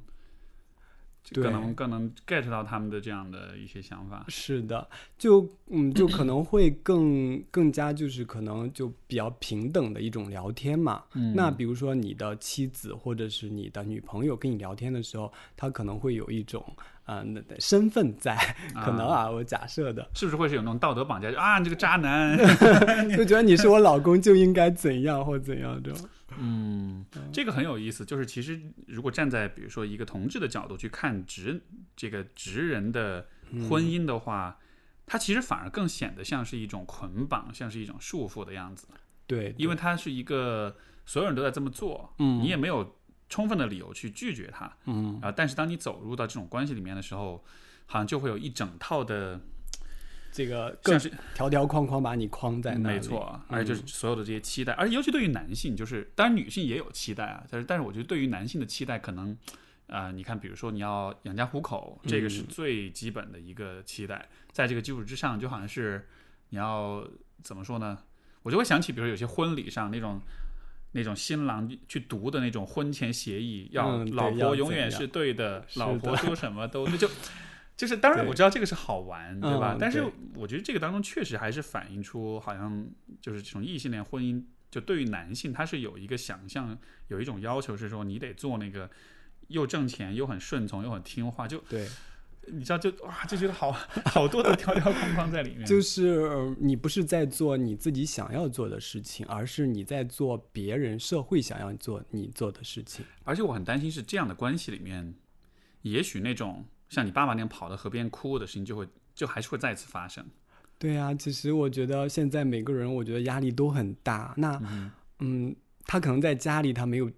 办法去表露那种。心对那其实他其实需要一些出口吧。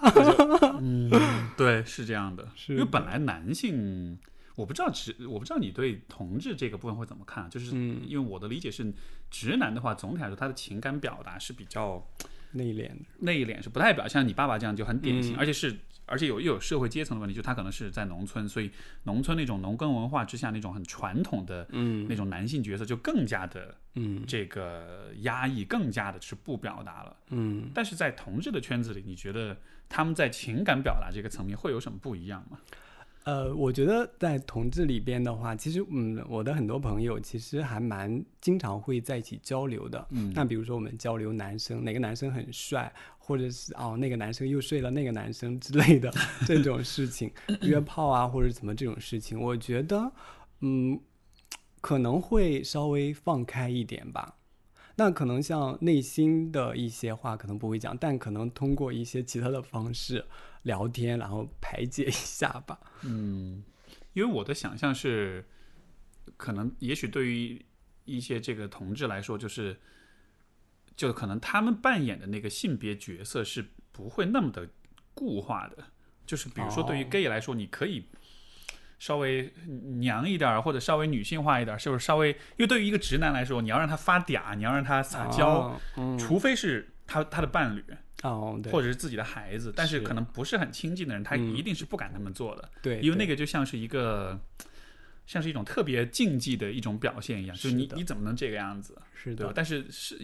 我在想象，是不是对于同志来说，可能这种压力会稍微 好一点点？啊、其实这样的，因为你你可能有知道同志嘛，那同志里边也可能会会给自己一些标签分不分不同的类，对呀、嗯比如说这个是攻，这个是受，嗯、那这个可能是零点五，那就介于两者之间的。那我觉得其实跟嗯、直男直女，我觉得是差不多的。那嗯、可能比如说那嗯、这些呃受呢，他们在一起可能。呃，我可能说的比较概括一点，可能就像女性一样，他们在一起聊八卦呀，然后哦、就是那个说一些乱七八糟的东西。那男性，那作为一些公的话，那他其实有很多，他也是呃像男 性一样的，他其实也是不给外界去交流太多自己内心心底的一些事情。啊、那可能在外面呢，哦，或者会通过那嗯多睡几个人啊，或者什么这种去发泄一下或怎样。但是嗯这些可能都是身体上的，那精神上的这些可能嗯也没有太多的交流吧。我个人感觉啊，明白，嗯就好像是虽然是呃同性恋的性向，但是好像也是有有些人是选择更靠近那个就是偏女性气质的那样一个角色，有些人选择是更有点接近传统的直男的那种角色，然后也是、嗯而且是通过通过性通过性来处理自己的情绪的 那个样子。对这个我可能是做了一个概括嘛，那也有很多其实那他是那那嗯不是很攻，也不是很受。其实我我就像我的一些好朋友，那有的时候会叫就女性男性就是同志之间嘛，会叫你姐，会叫你什么？那那么你你对这个是怎么看法呢？有人叫你姐的时候，你是什么看法？嗯如果比如说我的身份的认同上，可能我会，哎，这个是会跟身份认同有关系吗？就是说，如果比如说一个 gay，他是比较认同他自己女性的嗯气质的部分的，他就会更瘦一点，或者会更允乐意别人叫她姐这样子，就会不会有这么一个，嗯，就好像是因为因为我看来我理解就好像是不同的角色的样子，哦，会，嗯，但但我个人觉得是，其实很多人他是一个男性嘛，他喜欢的也是男性，他其实是不喜欢被别人叫姐的，他会嗯。觉得你故意把你套到一个女性的这个状态里去，那其实我不是个女性，我长得有生殖器，有那个鸡鸡，那我其实是个男性。其实像我有的时候，那大家在聊天的时候会叫我姐，我就觉得其实是有一点不舒服的，但是我内心里会觉得啊，他只是在开玩笑，在玩，那我就任他叫好了。啊，那他们之间又会互相称呼姐呀、之类的，那有些可能会叫老公老婆。那其实我觉得他是因为他没，就像呃你说没有一个男性的形象嘛，那其实，在同志里边他也没有一个那个两个人夫妻生活、夫妇生活的一个形象去模仿，所以呢，他们就会去模仿直男直女的这样的生活。那所以当有人叫你姐，其实你是会有点有我是有被点冒犯到的，不舒服的，但是呢，我又照顾他的面子，或者是为了维持当时娱乐的一个气氛，那我就答应了或怎样。那那叫你，那你自己其实是不喜欢对我自己是不喜欢被叫姐，或者是被叫那个老婆，这些我都不喜欢的。那我其实呃，我是一个男性的角色，那我喜欢的也是男性，呃，也不能这么说的绝 对了。中间偏左右。对对对，就都可以啊。哎，对，那既然这样子的话，就其实你的呃，在关系里的角色其实是比较灵活的，但是你嗯说有人叫你姐的时候，你会有点，就这个怎么理解呢？是是你的，是是是是偏男性的那个部分有点被冒犯到，或者有点被。嗯，我不知道是是这种感觉吗？就好像是他这样叫你是有点不是，就是、呃就是我的认同，我是个男性。那虽然我在做爱的时候，我可能会做受嘛，嗯那但是呢，我认同我自己是男性，我是个男人，那我不是一个女性。嗯，就这个纯粹是一个性别上的对对所以那用别人用一些那个，别人用一些比较女性的话题装到你身上的话，你会觉得啊、你跟他不是很匹配，和这种感觉。明白明白。嗯诶，很有意思。那呃，我觉得这个也是有关同志很有趣的一个方面，就是说，呃，生理上你是男性，嗯你也认同自己作为男性的身份，那但同时你是一个同志，那我不知道这两者之间会不会有任何的矛盾冲突的地方。就是我不知道对你啊，但是至少我所了解到的一些同志的话，就是可能，比如说他在关系当中也许是偏瘦一点的，或者是你知道就偏阴柔一点的，但这个和他自己男性的那个生理男性的身份又好像有点矛盾的样子。所以，所以对于有些我了解有些同志，他其实身份上是有一点点拉扯的，就他的男哦性气质对对对，是有点受到他性向这个方面的一些冲击的。是的所以我我不知道你怎么看这一点。对，其实那嗯，你说到那个，就是他自己就会厌恶自己的身体嘛，那他可能就嗯就想要去变性了，或者去做回一个女性，那他会觉得那自己长了生殖器，长了那个鸡鸡，他觉得很恶心，他就想不想要这个，那他心里认同是是女性，嗯这样子。那我觉得还是，呃我个人觉得，那其实大部分的人他还是一个男性，并且他喜欢的是男性。像你说的那些，可能是嗯同志里边的更少数群体，就可能会比较少这样子。嗯嗯因为我在想了解的就是说，就其实这个地方，我觉得性向只是一个因素，但是我真正关注的其实是，呃，怎么说呢？应该说是生理的男性和他们自己的身体之间那种关系。因为我觉得这个话题是直男还是 gay，其实都会面临的一个议题，就是人们对自己的身体都有一个接纳或者是厌恶这样的。像直男比较，我觉得比较多的还是会把自己的身体有点工具化的感觉，就是去希望自己哦。气大活好，因为他会把工具，哎，就会把身体看作是一个吸引异性的一个一个工具，一个就通过证明自己的这种性能力啊，然后证呃呃证明自己的这种资源，然后好像是就他把工具当呃把身体当做是一个求偶的工具，会有点哦。这样的一种嗯。但是我理解这样的一个关系，其实是你其实跟你的身体的关系是很疏远的。你啊你只是把它当一个工具而已，你并不真的认为它是你自己很亲密的、很很自有的一部分。所以就是，呃，从直男的角度，我我的观察是这个样子。从从 gay 的角度，我觉得也差不多吧。那比如说，其实 嗯，像我对我的身体的话，那其实呢嗯就是就是我灵魂的一个载体嘛。然后呃，那我也可以把它当成一个社交的工具。那我可以就是呃，其实现在很多同志嘛，在软件上面去约炮嘛。呃，我有朋友跟我分享，觉得我觉得挺有意思的，就是呃。比如说我跟就就比如说我跟你，然后我觉得哎你长得很帅，然后我想睡到你，然后我就发我的身体的照片，然后我就睡到你了，然后睡到你之后呢，我哎我们又可以录个电台，哎我们就用身体 身体去社交，对。那其实他也会也感觉像是哦把它当成一种，就它确实是有一个社交的价值在里面，对对它确实是好用的。是的，因为那比如说，那这个人他呃很健壮，然后呢，呃，他屁股很翘，嗯。然后呢，可能看起来很猛，那可能就会想着，那他可能在性方面会比较呃比较厉害，那我可能就被吸引或者怎样，那所以这种也是一种感觉，好像跟直男没有特别大的区别吧。嗯，我我觉得这样子的一个问题就是，呃，就是人和自己的身体的关系，就好像就是完全是纯粹的工具化的关系，就好像是你的身体只能扮演工具的角色，好像除此之外它就没有其他的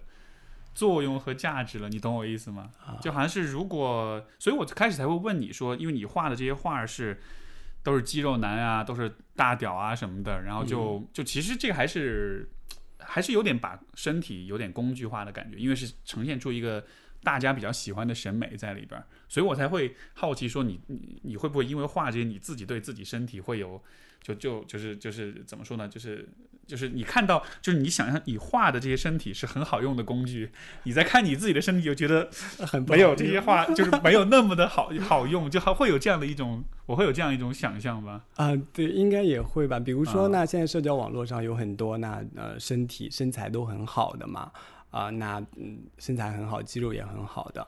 那其实你就会想着，那可能会跟他有性关系。那如果站在性的角度想，那我是不是可以跟他发生点关系或怎样？那其实啊像、像同志的话，那其实像这种约炮啊或者之类的，这这些都是非常常见的。就它更多其实是性满足的工具。对性满足的，那就是欲望满足嘛。那我有一些朋友，那可能一天有的时候可以约三个。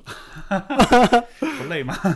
对啊，我有的嗯，有的时候就听到这样的消息，我会觉得啊，为什么为什么可以约这么多？那你从中可以真的享受到那种快感吗？嗯，那有一些呢，他可能他就一个也不约，他他就是他不需要这方面，他可能就在很多那比较勇猛的男性中间，他可能用自己的身体证明了自己的存在或怎样。嗯，哎，那这样说来，你会不会觉得，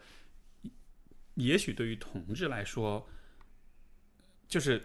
呃，相比于就是异性恋的关系里面，就直男的话，其实同志的所处的这种圈子和氛围，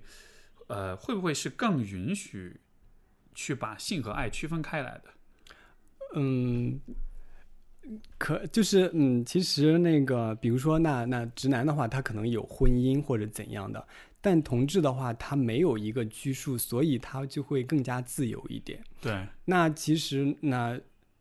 就像我刚才说的，那性可以是一种社交嘛，它可以就是我们俩连面都没见过，我们第一次见面就可以是做爱的。那我们做了比较爽了之后，我们可以再考虑，如果我们有共同的兴趣，可以再做其他的事情。没错，嗯，对，所以我会觉得，呃，男性的话可能把这个性就是没有和男女之间，就比如说男女的话，我跟这个女的睡了之后，我就要对她负责任。对，但是男同性之间的话，可能不需要对对方负太多的责任。所以这就是我想说的，好像是这个对于同志来说，性的关系是一个，就好像是他在很多时候是大家是愿意让它只是单独存在的，就只是一个性的关系，它不意味着你们的在关系在情感的层面一定要有后续发展。但是如果是在异性恋的关系里，就虽然也有了这种一夜情啊、嗯这种什么的，但是就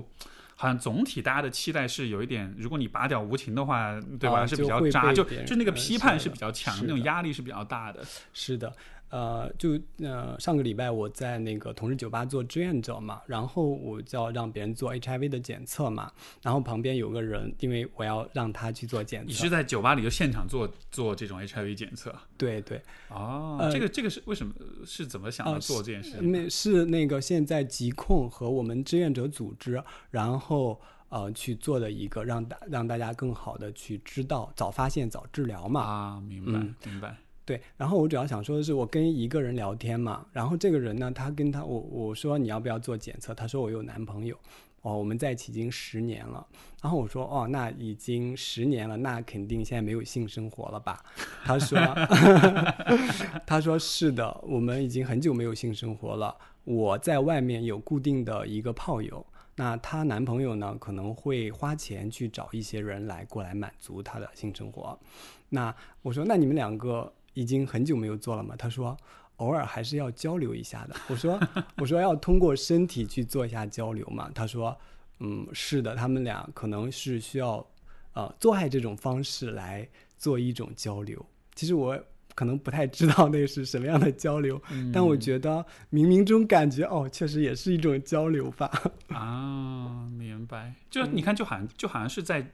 同志圈子里，对于性和感情整个这一个规则，好像是会更宽松一些。对，，就是我不知道你听到我跟你讲这个故事、讲这个事情的时候，你是是对同志是什么样的一个看法？或者是那在你们直男直女的社会中，那这样的事情是被怎样对我的第一反应就是，这个如果是一个老公老婆这样子，然后对吧，各自有自己的这个满足啊这什么的，就我个人的话，我倒不觉得这有什么了不起。但是我觉得从可能传比较传统的观念或者主流的价值观来说，就会觉得啊，就这个很不可思议。哦，就会觉得这是一个，就是好像是，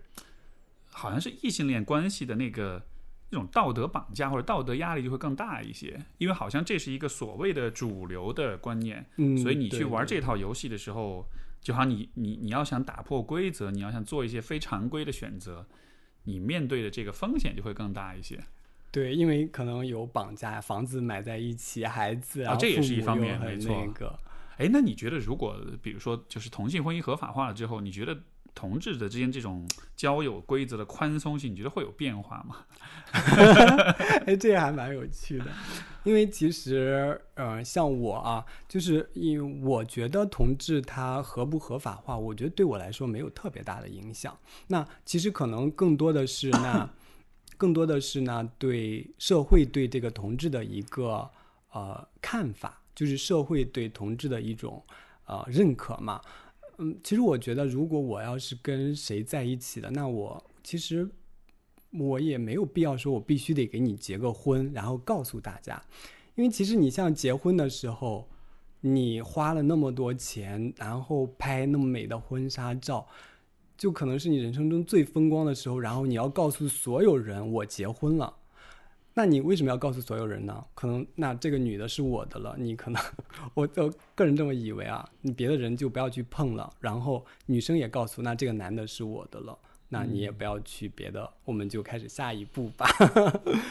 所以这个我觉得这一层的呃价就是功能肯定是有，而且对于有些人来说可能还蛮重要的。对，是嗯。因为因为说婚姻的话，我我个人看法是，我觉得这个东西其实挺复杂。就是其实大家都是结婚，但是因为每一对夫妻他的那个动力，他的那个关系其实又不一样，所以做的是一样的事情，但是可能大家的想法，你像比如说，呃，我我拿我自己举例子，比如说说到拍婚纱照啊，说到这种什么结婚的仪式啊，所有这一切，就如果我们非常非常实实用主义的角度，这一切完全没有必要，嗯，因为他。对吧？你最终你就拿个照片挂家里，然后完了，就是你还花那么多钱，那么浪费时间什么的。但是可能包括以前我真的是这样子看的，所以我对这些事情就一直觉得很鄙视这样的。然后，但是现在我更多的觉得是，就因为我跟我伴侣就关系，就我们关系真的很好，所以说。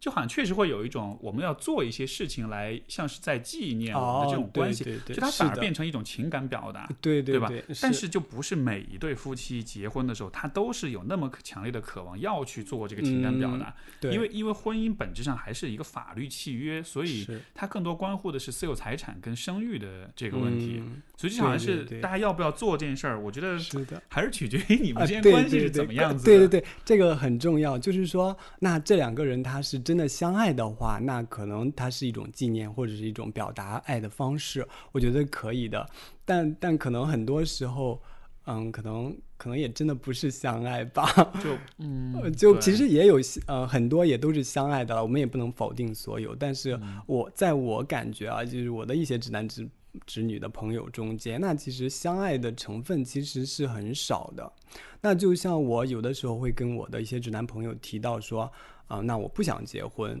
他们就会质疑说，嗯，他们就会质疑说，还有人不想要娶老婆的吗？我我我我就没办法跟他聊下去。是他们不了解你是指对我没有向他们出，我没有向他们出柜，他只是知道我是一个男生而已，他没有没有告诉他已经这一层了，他更他就更加不可能了解有关 gay 的这一层了，所以我就觉得不用再继续往下说了。所以我就没办法跟他聊下去，他会觉得还有人不喜欢自己有老婆的吗？我就觉得是，呃，很就在下面的事情就没办法讲了。对我懂我懂，是这样的。哎，那呃，那就是对于这个爱情这个东西的看法，呃，就从从一个同志的角度，包括在在这个同志的圈子当中，你觉得这种性向的不同会会会影响你对于爱情的这种认识吗？就是相比于，我不知道你能不能做这种比较，但就是说，相对于，比如说，就是呃，异性恋的关系里面，对于爱情，因为它是好像是和婚姻是和某些特定的东西捆绑在一起的，就我们对爱情的想象是比较。呃，怎么说呢？是有很多预设的，而且这种想象是是比较具象化的，而且是比较狭隘的，是是比较固化的一个，对吧？一说到爱情，就啊，婚纱、钻戒，就是会有一些很清晰的符号。是的。那对于同志来说呢，就是爱爱情的想象、爱情的这种期待，你觉得会有不同吗？嗯，其实呢，我感觉基本上是没有太大的不同吧，但是我觉得它会更加的。嗯，更加自由一点吧。嗯，就像我的话，其实我对那些婚姻呀，或者举办一场 婚礼、钻戒这些东西，其实是呃不是很期待的。我更需要的是，那我的心底有一个人，可能是在惦记着我的，或者是呃这个人在精神上面会给我一定的支持的。嗯，那这我只要心里有这样的一个人在就 OK 了，其他的我觉得都没有很大的必要。就是嗯。但可能很多人也就是在国外去结婚啊，然后晒在朋友圈里或者怎样，那我觉得都可能会有点意图吧，觉得哦，那这是我的，然后我跟他已经结婚了，嗯这样子。明白。所以好像对于你来说，其实爱情更多还是那种情感上的对情感上的在乎，跟那种理解。对那种依靠，那嗯、呃其实像像说到我爸呢，可能嗯一个人到河边去哭嘛，呃嗯哎然后 那个想起那个画面好难过。对啊，就我会其实是蛮心疼他的。对对对，那其实像我的话，我也会有一种期待说，那我下次我心里比较脆弱的时候，嗯，我可以抱着一个人哭，那这个人可能是我的伴侣，可能他能听懂我在哭什么，理解我内心里在诉说什么。嗯，是，可能也是因为，就像你爸他的婚姻当中少了这个部分，所以就好像是他给了我们一个示范，说如果你不在乎，或者是如果你呃缺少了感情的话，在关系里面，可能你就会对，所以我就会更在意这种感情，嗯就是呃，其实有的时候我我跟别人说起来就很羡慕那种就可以经常出去约炮或怎样的。其实你也有有说到那个男同志怎么对待自己的身体嘛？那其实很多人他都是啊、呃那出去约炮就可能我们第一次聊天。在软件上聊两句话，那离得也很近，那我们就可以在一起做爱了。但我的话就不行，就是就是我要是不是对你很了解，或者是啊、呃对你的一个认知没有达到一定的程度的话，我可能就不能在你的床上敞开心扉，能理解吗？所以就是嗯、可能有的人他可能是比较可以敞开的，有的人他可能就真的就不行的那样。就好像对于你来说，还是需要呃两个人之间是有一个对，嗯，就就也就是至少是要有一定的关系的，对一对一定的了解、一定的信任的这种关系，然后好像性对于你来说才是一个真的可以去享受的东西。是的，那比如说像直男的话，他们自己你说的那个身体的话，就纯粹的一个工具性的作用嘛，就在女性面前展示我很威猛。我觉得这个也是分，就是我也觉得像不管是直男也好，gay 也好，其实都是这样，就是有、嗯都有有些人是真的很不介意，就是陌生人，然后也不认识，对也不了解，大家就嗯只是。只是这个皮肤摩擦就好了，对吧？对对但是就也有一些人，嗯如果说我自己的话，我也是这样看的，就是、嗯 我没有办法跟一个完全陌生的人，甚至我都不会有反应，我都会觉得是，你是谁啊，就好陌生啊那种。对对，就感觉像你侵入了我的私人空间。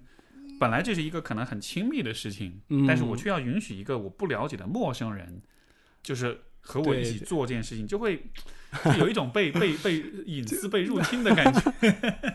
如果真的要做，就感觉像被强奸一样，是吧？嗯，可以可以这么说，对对对，是这种感觉。嗯，所以所以我觉得这个也是我们对于自己身体的这种呃关系，因为可能。尤其对于直男来说，这个其实是一个还蛮重要的话题的，就是因为嗯直男太容易把自己的身体给工具化。他们其实，嗯因为你想本来就很少考虑自己的情绪体验、嗯情感的这个部分，对吧？嗯然后呢，你的典型的、经典的这个性别角色又是一个养家糊口的人，嗯所以你就更加的，你的身体就更是一个工具了。所以就不管是在性的方面，还是在这个这个工作或者是养家糊口、打拼的方面，你都是一个工具。对，就就但是这样子的话就，我不知道这会不会和比如说很多人这个，比如说去饭局啊，各种喝酒啊、抽烟啊，包括后来引发的很多的健康问题都会有关系。就好像是你在做很多破坏你身体健康的事情的时候，你不觉得那是一件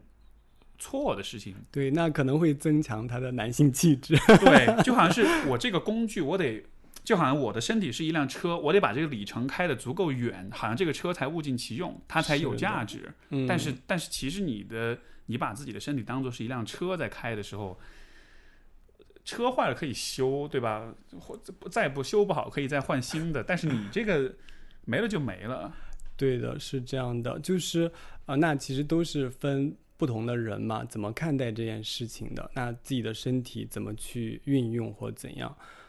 就像同志的话，也有很多，那就把自己练得很壮嘛。那我在那个社交媒体上看到，微博上面一个人发了一个很大胸或者身材很好的照片，脸长得也可以，那下面就会有人评论说，我要能睡到他，让我怎样都可以，就是会觉得。就是觉得你真的了解这个人吗？这个人他到底呃说话是什么样的，或者是他呃就是言谈举止是什么样的？你就光凭一张照片，你就要睡到他，感觉让你做什么都可以，对，那会觉得特别的，就是嗯，就是很浮躁的去判断这件事情。这个有没有可能和社交媒体本身的这种这个技术也是有关系的，对吧？就是因为我在想，如果在没有这个微博、没有 ins、没有所有这些 A P P 的年代的话，就大家要约个炮、上个床什么，可能还要得先见面，先 先聊一对聊。对就你主要看的是这个聊有没有眼缘，或者是这个聊不聊得来这样的。对对对你，只是看照片，然后就想要睡，就好像是，就我就想会不会那种状况？你看照片觉得很好，你见了面了，结果发现对，所以、呃感觉不对，但是你你又已经走到那一步了。对，哎，你说这个的话，我还有一个啊，我朋友比较多，然后故事也比较多，就是嗯、像两个人，他们两个在网上聊得特别的好，然后各个方面呀、思想爱好各方面都很好，看照片的长相也很好，然后他们俩就哦还有。他们俩就共同约了到一个地方去旅游，他们从来没有见过面，然后就在那个去火车站，然后去一一个地方旅游，然后住的地方也定好了，然后谁知道见了面之后，那个人的气质他完全不喜欢，他觉得哇，真的是可能非常娘，或者是非常怎样，然后他就硬着头皮真的去了。去了住一天晚上，可能是三四天的行程，他实在受不了了，他就自己一个人回来了。呃，本来我还以为是那种就是自己约了炮跪着也要也要玩也要打完的那种的，对啊最终还是受不了了。实在受不了了。所以，嗯，你提到那个气质嘛，我觉得对一个人来说是还是比较重要的，就是你一个人，嗯、表现出来的一个什么样的状态，不光是呃你的照片或者你的长相，更多的可能还是你的一些内在，或者是你由内而外呈现出来这种东西。嗯，给我感觉好像你对你自己的，不管是气质也好，身份也好，就好像就我跟你聊天的过程中，我觉得你对自己还蛮这个部分还蛮稳固的，还蛮接纳的那种的。呃，我的感觉是这样的，我不知道你你对，其嗯，其实也有也有人会说我比较娘，或者是因为我说话声音比较慢、比较柔嘛，大家都会说我比较娘嘛。但我其实我也想过这个问题，其实我我觉得，我觉得你说话娘，我的理解主要是因为你说很多妈，什么什么妈，就啊是，我说话比较娘嘛，那个妈字放在那儿就 就对对，不管是怎样啊，就是会，嗯，就是其实这个可能是我的生活的一个环境，然后。让我成这样了。其实有的时候我也想，我可以说的很大声啊，或者是很很粗暴，或者是装的很 man 的样子，但我可能就做不到。对，那我我可能就是可能环境造就我这样子了。那可能有的人他会有的那那同志他会很很娘，他会很扭扭捏，或者是啊、呃、嗲声嗲气的啊、呃然后你会觉得他很娘。那我有问过，我说那你会不会想着可以做的更 man 一点？他说他说。我为什么要做的更 man 一点呢？我觉得我这样的状态可能是我比较舒服的状态，是做自己的。对，我在你们面前，我没必要再装的那么娘了，并且我这么娘，我已经娘这么多年了，那我为什么要再过一种那个别人以为你要 man 的那种状态呢？就我觉得他娘的话，他可能是对自己更加认同的，我是觉得是，呃，会自我认同会更好一点。对，这个这个其实我觉得呃真的是特别重要，而且我我其实一直都还觉得怎么说，站在直男角度，我觉得其实多认识一些这个同志的朋友聊聊天是很重要的，因为在这个方面来说，我会认为同志的话会比直男是，就就当然。可能你要接纳自己、认同自己的身份、性向，这也是一个挑战，也是一个坎儿。但是我理解是你一旦完成了这一步的话，其实我觉得这是一个很积极的一个示范，就是说你的你接纳，就一方面是你自己性向，另一方面其实也是你围绕你的性向跟身份所有的这一切，像说话语气也好，穿着打扮。个人的风格呀什么的，就好像你可以到一个，你迈过这个坎儿，你是可以到一个更舒适，就是英文一个表达是 com，、就是 comfortable in your own skin，对吧？就是你在你自己的皮肤里面，哦你觉得是舒服的那种感觉。是这个我觉得呃很多直男可能一辈子都都没有办法完完成这样一个过程，他都还是会期待。包括我，我不知道能不能这样说。也许对于你爸来讲，就他还是一直在做那个大家期待他做的那个爸爸、那个男人的样子。嗯，但实际上，你看他真正舒服的样子，可能是偶尔还是要哭一哭，对，但他都只能是跑到河边去哭，都不让人看见，是的，就好像是对自己的做自己这件事情是很逃避的。对他要维持那种比较阳刚或者是比较威严的那种形象在，没，所以他可能那个，呃，像你说，如果一个同志他对自己的认同嘛，那其实很多人他可能也是在模仿另外的人。那其实我觉得做到认同这方面，其实很多同志他认同自己了，认同自己，要怎么说呢？就是，嗯、这是需要一个很漫长的一个过程。嗯嗯，对，那这个怎么样去做这种认同呢？因为我因为我这样，就如果开个脑洞，我会觉得，其实不光是就是同志，其实直男也应该有自我认同的过程。对啊，你你为什么是一个直男？你为什么？对其实如果我们把它平均化一点，那哦嗯，我们都是一个人嘛，我们是一个男性和女性，那你为什么喜欢女性呢？那这个你也可以思考一下。就像我为什么喜欢男性，嗯，就是你为什么喜欢女性呢？那其实，那如果现在如果要是一个啊、男男在一起是一个正常的一个社会的话，那你要喜欢女性是一个异类的话，那你是不是要想一下你为什么喜欢女性？嗯，对。我自己这个问题是因为我我真的是以前有很认真的验证过这个话题，哦所以专门找了些 GV 来看，看完之后觉得呃 有点真有点有点不是很舒服，我觉得这个接受不了，就就真的是还蛮生理的那种啊，信号告诉我说，嗯，我应该是非常非常直的。但是如果要是一个你比较欣赏的一个人，然后你跟他各个方面都聊得比较比较不错，然后啊、那有一个契机你们可以发生关系的话，你也是不可以的吗？我觉得就是我理解你说这个，就是有的时候我对有些男性是会有很喜爱或者很亲近，就是在情感上我觉得是可以有那种亲密感的，但是我还是觉得呃比较难把它变成是就是就是把它性化，把它哦 sexualize，、把它性化，嗯就这个是比较。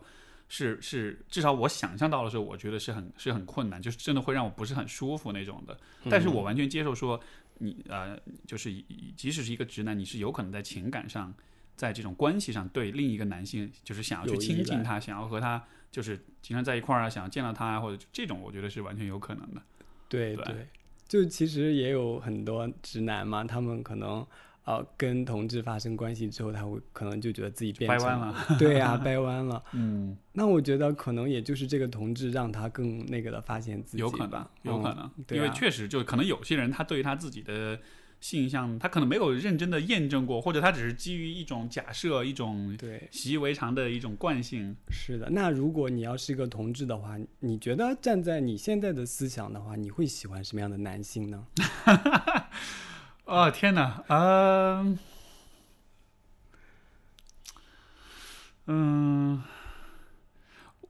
这个地方有一个很有趣的点，就是我伴侣，嗯，就他生理上是女性，但是我其实是很被他性格上，他有比较偏男性气质的一个部分。对，就是他在工作上，在为人上比较有比较直爽的一面，比较雷厉风行的一面，而且这种呃这种就是呃很坦诚，然后这个敢爱敢恨的，就是你知道是有这样的一个面的。然后我其实，在跟他在一起的时候，我就会讲过这个话，我就说。我说我还蛮被你这一面吸引的，然后他就开玩笑，他说你就是个精神上的 gay，对呀、然后我就想，嗯，可能是这样子吧，对，所以就也许如果我是真的是性向也是喜欢男性的话，可能我找的还是就是这一种哦类型的人，就是性格上面是这样的。对。至至于他外形的话，我不知道，我很难想象，因为因为我想我就会想到你画的插画，然后就啊好辣眼睛，然后就没法继续想下去没。有啊，那些只是画而已啦。就是说，如果现实生活中或者怎样，你有想象这个男性是什么样的？还蛮难的，因为就是就是比如说你看到这个呃，比如明星啊什么的，就会可能是很性感的形象啊，或者是很这种 很帅啊什么的，就是我会从审美上，我觉得哎不错，是挺帅，是挺性感的。嗯嗯但是你要让我对他们有那种喜欢，有那种排序啊什么的，我就觉得好像还挺哦难的。啊，那你觉得就是男性什么样是美的呢？嗯，纯粹外形的话，我觉得这种审美可能就你知道比较肌肉啊什么的，就这个这个我觉得倒还蛮蛮普遍。就是纯粹视觉的审美的话，嗯。因为我理解我们的审美是被现有的很多的这种广告啊、影视作品所影响，就好像是你你自然而然你就会往那个方向去想象吧。是的，是的，但是可能就也许我没有那么的视觉动物，就我感觉其实你也会这样，虽然你画画插画，但是你你自己的关系里，你其实没有特别特别的视觉嗯动物的那种。对嗯，其实像我的话呢，就嗯出去就跟朋友逛街的时候，看见远方有个男生，就会觉得好好看，然后就会跟他说一下啊，这个好好想睡他呀之类的。那也只是出于一种表达或者是眼睛上面的满足嘛。那其实像我有就看一些女性的一些摄影呀，或者是什么，其实我觉得她也是还蛮美的，就能啊感觉那种就从美，只是从美感美感来说，说，对那种线条或者那种啊、就是有有一次我觉得很那个，就是我在过马路嘛，可能是就太有点热了，然后有个女的在跑步，她穿的呢可能稍微性感一点。呃，就皮肤稍微黑一点，然后运动身上出了点汗，脸上有汗珠，然后在她的呃后背，就是那个腰窝那个地方也出了好多汗。然后我们俩一起在等红灯的时候，他在那里等着，我瞟了一眼，我就觉得哇，好美啊！我顿时觉得，啊明白。顿时会觉得啊，如果这样的女的，我觉得我也可以。嗯，明白，我懂你意思。如果这样子来说，我觉得，呃，就可能我的审美也会是那种，就是，呃，因为我觉得其实审美背后还是反映出你的价值观，就你看重的是什么。嗯。所以说，如果是不管是男性的身体、女性的身体，如果它是很有力量、很嗯很很强健的，我觉得这嗯。这无论如何都是一个很有，对很有吸引力的一点，而且就是就当然现实可能不一定是这样，但是我觉得我们会倾向于假设有力量的健美的身体，同时他的人格也是强健的，哦也是有力量对的。就虽然现实中可能不一定啊，但是的。你你本能的假设是他那个，嗯没错，是这样。的，所以就好像是，这可能也是我不不是那么视觉动物的一个原因，就是我总是会去赋予这些形象一些人，就是我会人格化这些形象。我看到一个肌肉男，我会像想要去想象，可能他在品格上是、哦是有担当的，是沉稳的，是有力量的，是勇敢的，对吧？嗯但是一旦他表现出有些东西是跟跟这个想象是相反是，我觉得呃算了，对呀、就比如说你去加州健身的时候，那其实有很多同志他肌肉练得非常好，对。他走路就扭扭的或怎样的话，你顿时也会对他的那种美就失去兴趣所以。我觉得你走路扭扭那个倒没什么问题，但是我觉得更多的是那种，比如你在一些事情上面你表现出来的，哦，比如说软弱呀、怂，是的，就就这个方面，我的审美还蛮直男的，就是对于人格的方面，对对，对就是我我会比较受不了，就是一个人很很怂，或者一个人嗯会喜欢撒谎，会很虚伪，会。虚伪。最近有一个电视剧啊，《我是余欢水》，不知道你有没有哦，看过？我有我有听那个名字，但啊没看。就那个个剧的前半部分，就是这个主角，就他就是一个特别喜欢撒谎的人，而且就是那种、他很多时候撒谎，其实就纯粹是为了场面，为了面子。啊就这种，我就特别特别烦。是我就觉得就在我的定义里面，我觉得一个人能能讲真话，能坦诚，嗯呃，这应该是我对于男性气质一个很核心的定义。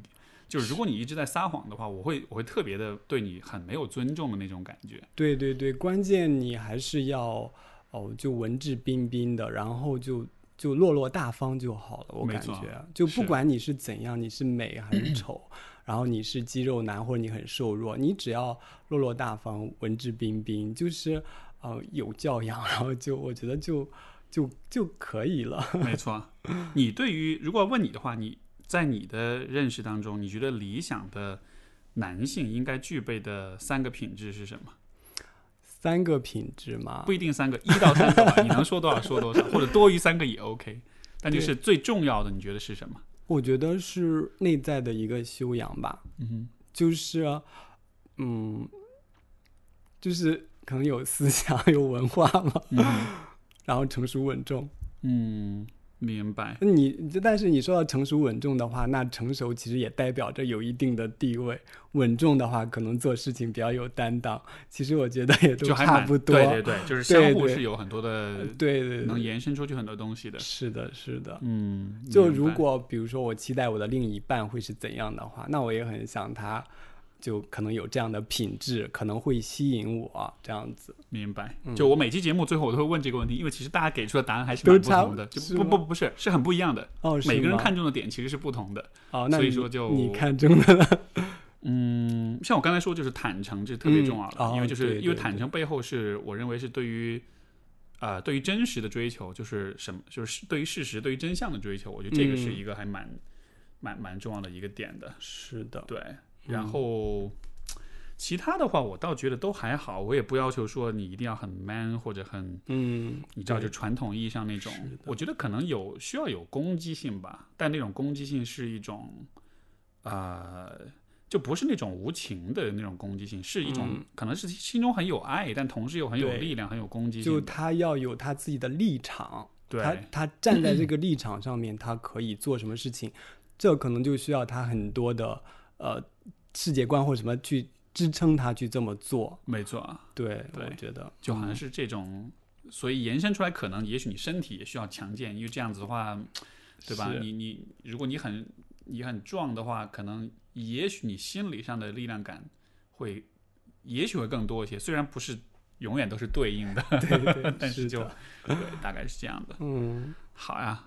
我觉得今天跟你聊天，其实就呃，从我的角度，其实我一直在做的事情，就是因为因为其实不呃，就是我是直男，你是 gay，我们两个的立场和我们俩的经验其实是很不同的，嗯，所以其实我在听你讲很多事情的时候，我也是在去看哪些视角是可以。被我包括可能其他的直男所借鉴到，我觉得还蛮嗯。蛮有收获的，因为我嗯。真的是觉得，就是站在同志的角度，你其实是跳出了一些规则，跳出了一些框架之后，嗯，至少对于你吧，就是我觉得你你是有做更多一些，呃，去认同自己、去接受自己的选择，而且包括怎么样算是一个男人，或者是怎么样处关系，我觉得会看的，这样说会更通透一些的样子。所以，是的，可能也是因为这个身份，所以我必须要做这么多的东西，才可以让自己可能呃更认可自己吧。就没错，就嗯，如果如果就是有的时候会说，那如果下辈子你还愿不愿意做做同志了？其实我不是很排斥，我再做我也无所谓。我觉得，嗯，这是两种体验吧，就可能我可以体验这样的，也可以体验那样的，然后我觉得也会比较丰富一点吧。嗯，好，特别棒。